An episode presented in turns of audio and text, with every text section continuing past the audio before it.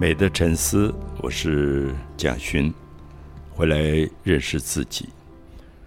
呃，因为我们在节目里谈到英国女王的去世，谈到皇室，谈到公主，谈到王子，所以我就跟阿佑想说，哎，我们应该把我们读过跟王子有关的故事啊，收集一下。因为上次我们谈了一些公主，那。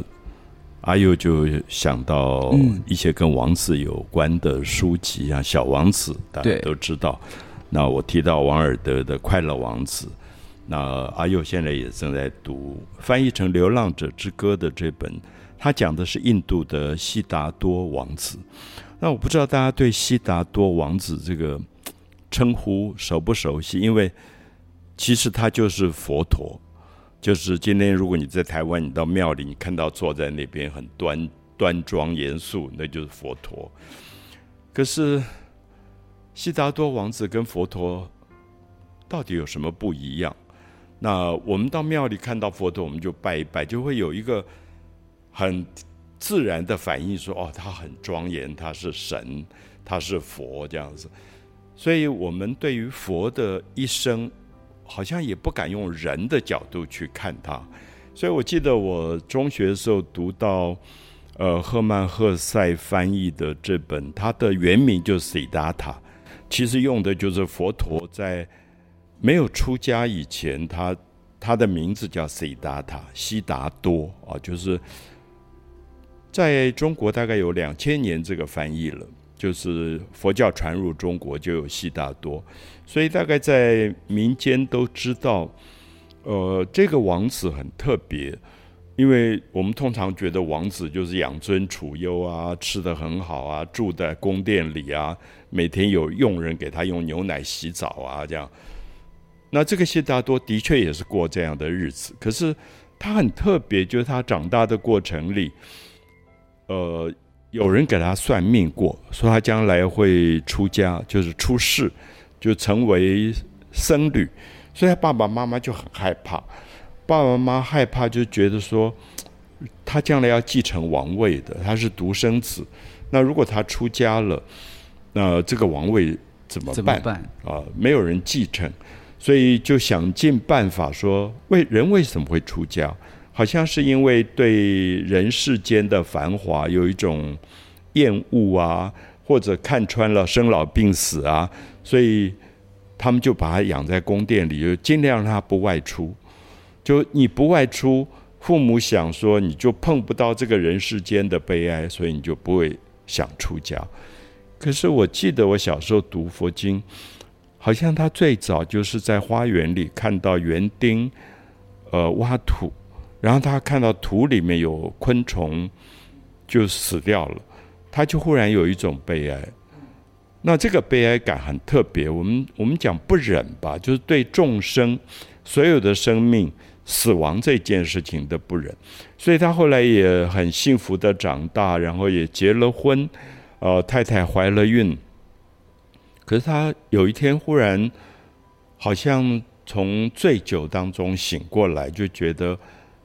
很想到城外面走一走，说自己怎么到了二十几岁，好像从来没有离开这个豪华的宫殿这个城市。他就往东门走，打开一个门，就刚好看到有妇人在生产，然后呃，妇人生产的时候血流如注，很难看。他就赶快把门关起来，想我不要走这个门，我从另外一个门走。他就走到比如说南门。打开门就就看到有一个生病的人在那边哀嚎，很很痛苦，那他觉得很难看，又把门关起来，他就往西门走。那从西门要出去的时候，呃，刚好看到一个老人，就是很衰老的，站不站不起来的感觉，他觉得不好看，他会把门关起来，就往北门走。就一出门就碰到有人死掉，死亡就丧礼。那他忽然想到四个门。就是生老病死，他忽然就领悟说，人生是要把这四个事情超越。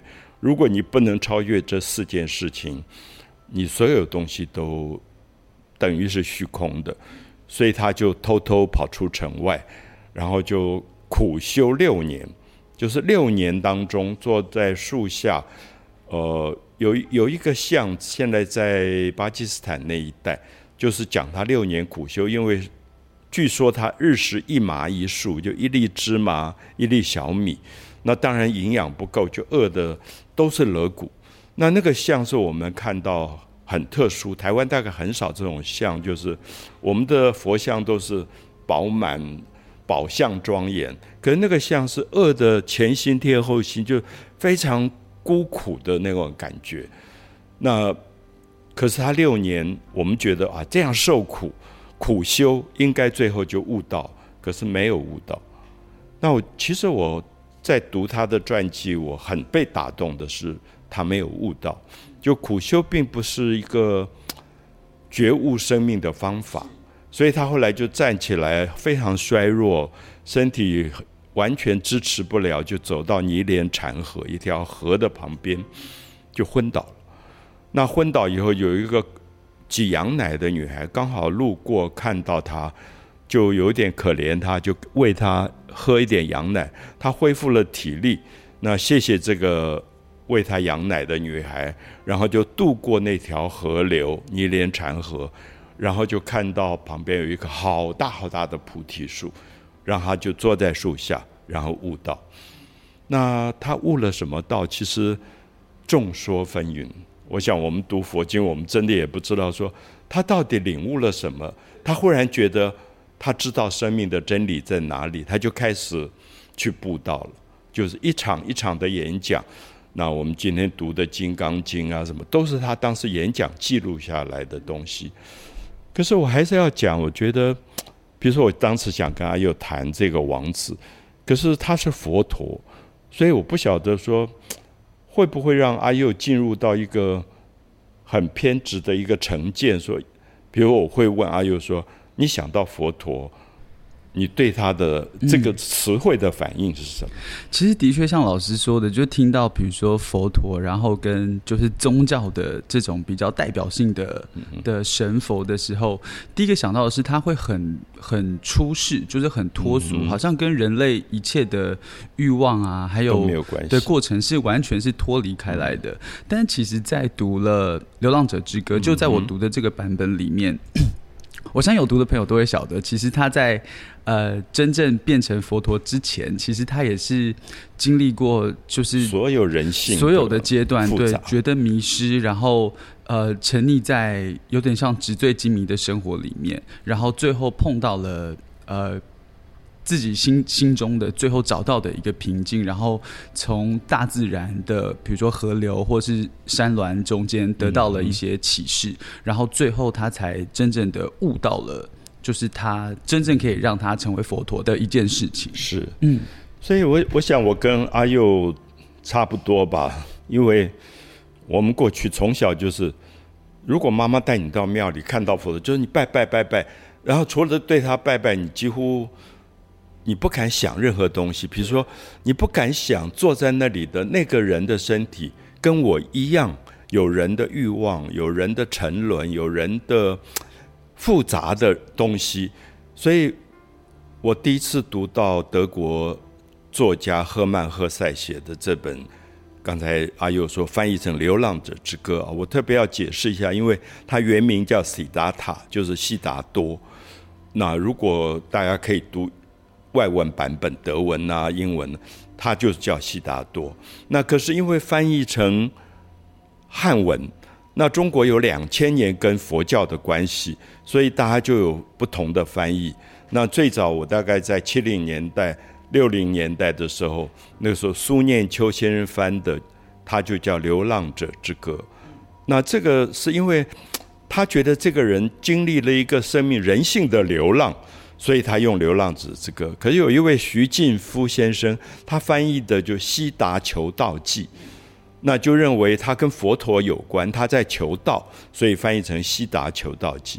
我想现在大家会发现，他各种翻译的版本都不太一样，而且版本越来越多，越来越多。可是我比较感谢这本书，是说一九二二年，一个德国的作家赫曼·赫塞。对东方印度的这个悉达多的故事发生了兴趣，然后开始写这个故事。可是因为他是德国人，他在西方的文化系统里面，他没有像我从小被妈妈带到庙里去拜拜，所以他对那个生命没有我的执着吧。就是我说执着，就是说崇高尊敬都是执着。就是你看到一个人，你觉得他是神。他不可能是有人的部分，他就是一个执着。其实《金刚经》一直在讲的说，你不要执着，因无所住而生其心。可是后来我发现，我每到庙里我就拜他，其实就是就是一个执着，对，就其实是执着。所以我很感谢赫曼·赫塞，一九二二年。其实非常早，他写的这本书，因为他的母亲生在印度，他的祖父是在印度传教的基督教的传教士，所以他们家族有一些跟印度的这些渊源，所以他看待这这个悉达多的时候，他会觉得，首先我要拿掉是佛陀的崇高伟大神性。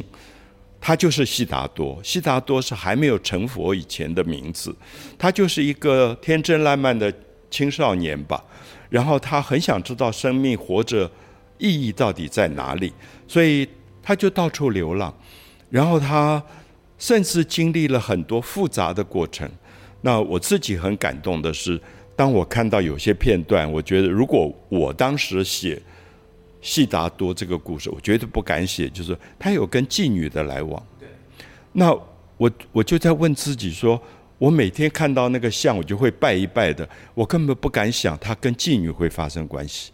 可是我们会发现，在这本书里，赫塞竟然认为，在成长的过程当中，悉达多所有肉体的欲望，几乎是经过这个妓女的教导。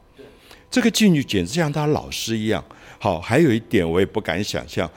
就这个佛陀竟然曾经在赌场工作，对，而且非常成功。没错，因为他完全知道赌场就是输跟赢。嗯，每个人要在那边赌，输跟赢。而我们在现实的生活里，每一天几乎就在赌输赢。所以我觉得很感动，就是说，经过了人性肉体的欲望，经过了一切要赢的这种欲望，有一天他才可能求到。他才可能走进、靠近河边，然后靠近他可能从小就经验的一个摆渡的人，在河流上把人家渡到河的另外一岸的摆渡人，然后常常发出的河流的声音。其实那个声音是，我想今天如果喜欢佛教的朋友常常知道，他们有一种咒的念诵，我们写成口一个。淹水的淹的另外一边就是嗯嗯，这个声音，它是从腹部发出的一个音，然后尾音很长，然后有很长的共鸣。那这本书里一直在讲河流的声音，就是那个河流的声音，最后把它从很多纷杂的人世间呼唤到了一个非常安静的世界。那个跟他的悟道有关，他真正在里面听到了。真理的某一种声音，而那个真理并不是一个我们讲的内容，其实是一个声音的 一个状况。就是我想阿佑有时候听一个歌，可能并不觉得是歌词，其实有时候是那个声音在打动你。就是声音有这么大的力量。那我那个时候读这本书，我真的就跑到，因为我们住在河边。我常就跑到河边去听大河的声音，然后那个河流涨潮、退潮，它的声音竟然是不一样的。那那个给我很大的感动，所以我到现在都有一个自己的想法。我觉得佛教是一个非常自然主义的宗教，它其实没有神，它不像基督教或者回教有一个至高无上的神。所以我也觉得，也许我到庙里。对着那个像拜拜这件事，并不是最早创立这个宗教的悉悉达多喜欢的，因为我们知道最早的印度，后来我到印度去看到很多佛像的造型，最早是没有佛像的，就是印度人觉得它没有像，它就是一个座位或者一棵菩提树或者一个脚印来代表它，所以我们在早期都看不到佛像，佛像是从。希腊人打到印度以后，他们从希腊雕像学来了最早的雕像，我们叫做 Gandhara 犍陀罗形式，所以最早的佛像长得完全像希腊人。所以我觉得这些大概都可以让喜欢这本书的朋友，就如果你喜欢这本书，你不管去找哪一个版本的，或者你可以直接读英文的 Cita 我觉得从一九二二年这本书出版，它真正在英语文学流行大概是六零到七零，因为有嬉皮运动。然后你就会发现，嬉皮运动大部分都是美国、英国很有钱的家族的孩子，最后拒绝富有跟权力，然后穿着一个破牛仔裤，呃，吸大麻，然后就开始跟朋友走向山林。它是一个运动，而这本书就跟这个运动描述的非常像，对，就走向自然。然后这本书在当时就翻成。中文，嗯，到了台湾，而台湾刚好也对威权在对抗的时候，所以我就是那一代在读这个书。所以像林怀民也是因为读这本书，后来就编作了九零年代的《流浪者之歌》。所以你可以看到舞台上有一个代表悉达多的佛陀在舞台上九十分钟是一动都不动的。就是旁边的人充满欲望，鞭打自己，苦学用各种方法寻找真理。可他只是在安静的，我想那个安静是跟自己对话。所以我觉得这本书是一个王子的故事故事里对跟自己对话最深最深的一个感人的一本书。嗯，那我很希望阿佑比较年轻，就如果这一代像三十岁上下重新又读这本书。会有什么不同的反应吗？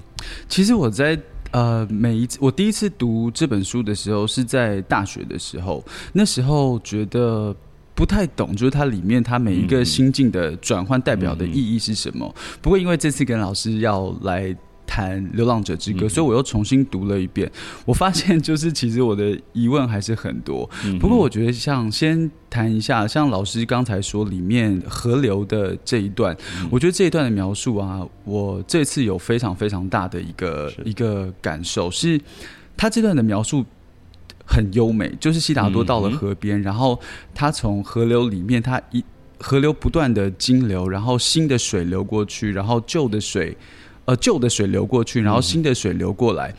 他在里面就有说，可是，呃，河水其实它还是河水，那它其实它看起来还是一条河流，没有错。不过它一直有新的水流过去，其实这条河流它无时无刻的改变跟不改变是同时发生的。是对。那在这个地方，他就有了一个体悟，说其实人生也是这样，就是在每一个阶段，其实我们都还是同一个人。可是在我经历。不同的阶段，我得到不同的体验，可能是你每一秒的细胞都在汰换，就是旧的细胞死掉了，然后新的细胞长出来了。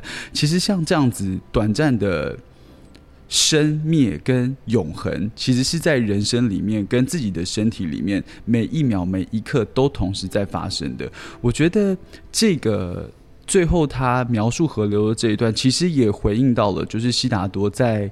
呃，流浪者之歌，他这四个阶段，第一个阶段是他在一个受很良好教育长大的一个小孩，然后他觉得不安于现状，他想要了解这个世界到底长什么样子，所以他去当了苦行僧。苦行僧在翻译里面是沙门，然后他呃，非常的可以说是有点像用肉体的虐待自己，然后感受这个世界的真实面，但是。一段时间过后，他发现其实好像这个方法他也没有办法真正找到自己的答案，所以他就有一点那种自我毁灭跟自我放逐的念头就出现了。所以就像刚才说的，他就遇到了这个名妓，然后到了赌场上班，然后从商赚了大钱，然后沉醉在纸醉金迷的世界里。但是到了某一刻。他又觉得好像这个不是他要的，所以他就又放下了这一切，就像当初他放下了优渥的家庭，然后放下了苦行僧的身份一样，他又走向了河流旁边，碰到了这个摆渡人。我就觉得他这个一切，就像他最后一开刚刚对河流的描述一样，他其实不断的从一种。现况里面出走。那在一开始他的出走，其实他是为了要追求某一种具体的改变，比如说他要变成苦行僧，然后他要体验比较城市的生活。呃，这边的城市凡尘的尘，然后世界的世体验城市的生活。但最后他发现他又不行。就是在这个地方，他找不到他真正想要的东西，所以他又从这个地方走向了自然。这边都是比较具体的一些追求。那是我在看的时候，我就突然觉得，追求跟追逐它不同的地方是什么？因为如果我永远有一个具体的东西，其实它也反映在我自己的真实生活里。就是如果我永远追求的是一个很具体的东西，比如说一份好的工作，或者是呃金钱，或者是。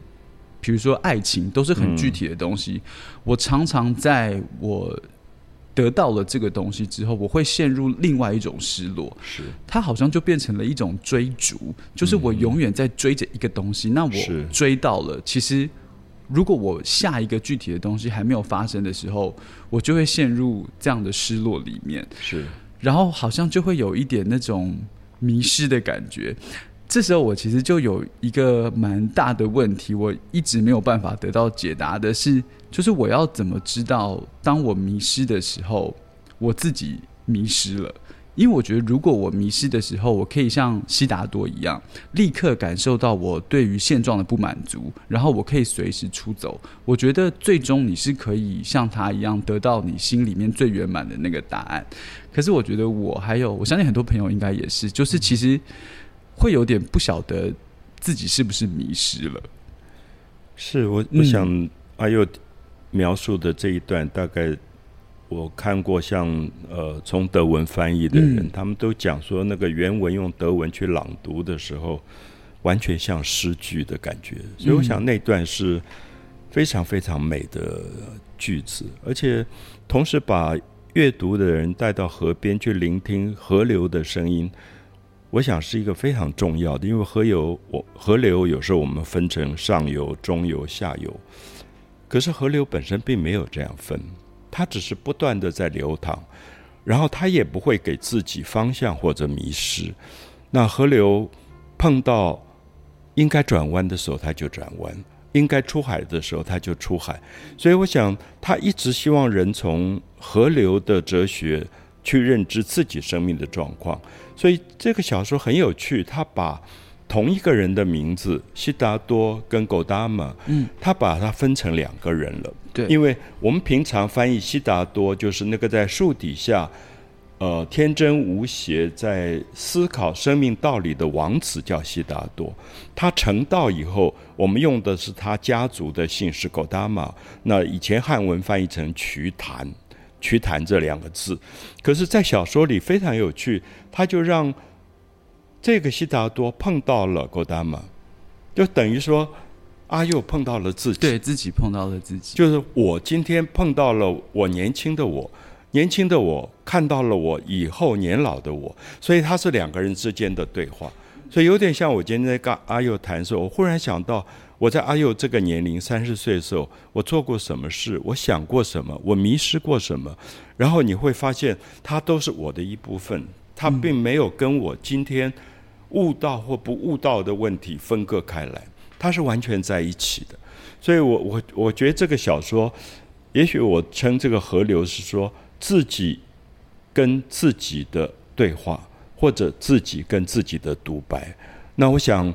也许这样的意义是他从一九二二年被写作以后，经历这么长的时间，已经一百年了啊！到今年刚好是一百年。这个小说，好像他一直在不同的时代，在不同的地区，对年轻一代发生非常大的影响。嗯，那我希望今年一九二，我二零二二年刚好纪念他一百年的时候，是不是在台湾？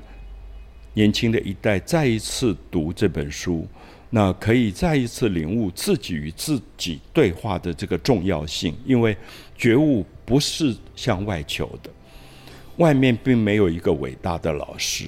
嗯，我常常被称为老师，可是我知道我不可能教任何年轻人任何东西。所有生命具体的东西都是他自己的摸索、自己的经历。伤痛、忧虑，他都要经过；欲望，他都要经过。最后，他自己跟自己对话，然后他超越了那个部分，他才有他的领悟。而且，可能那个领悟最后也是迷失，也可能最后又是一个像阿佑刚刚讲说，我们的爱情之后可能虚无，我们的事业成功之后虚无。其实领悟之后何尝不虚无？也可能又是一个虚无，因为人是一个不动、不断超越的一个过程。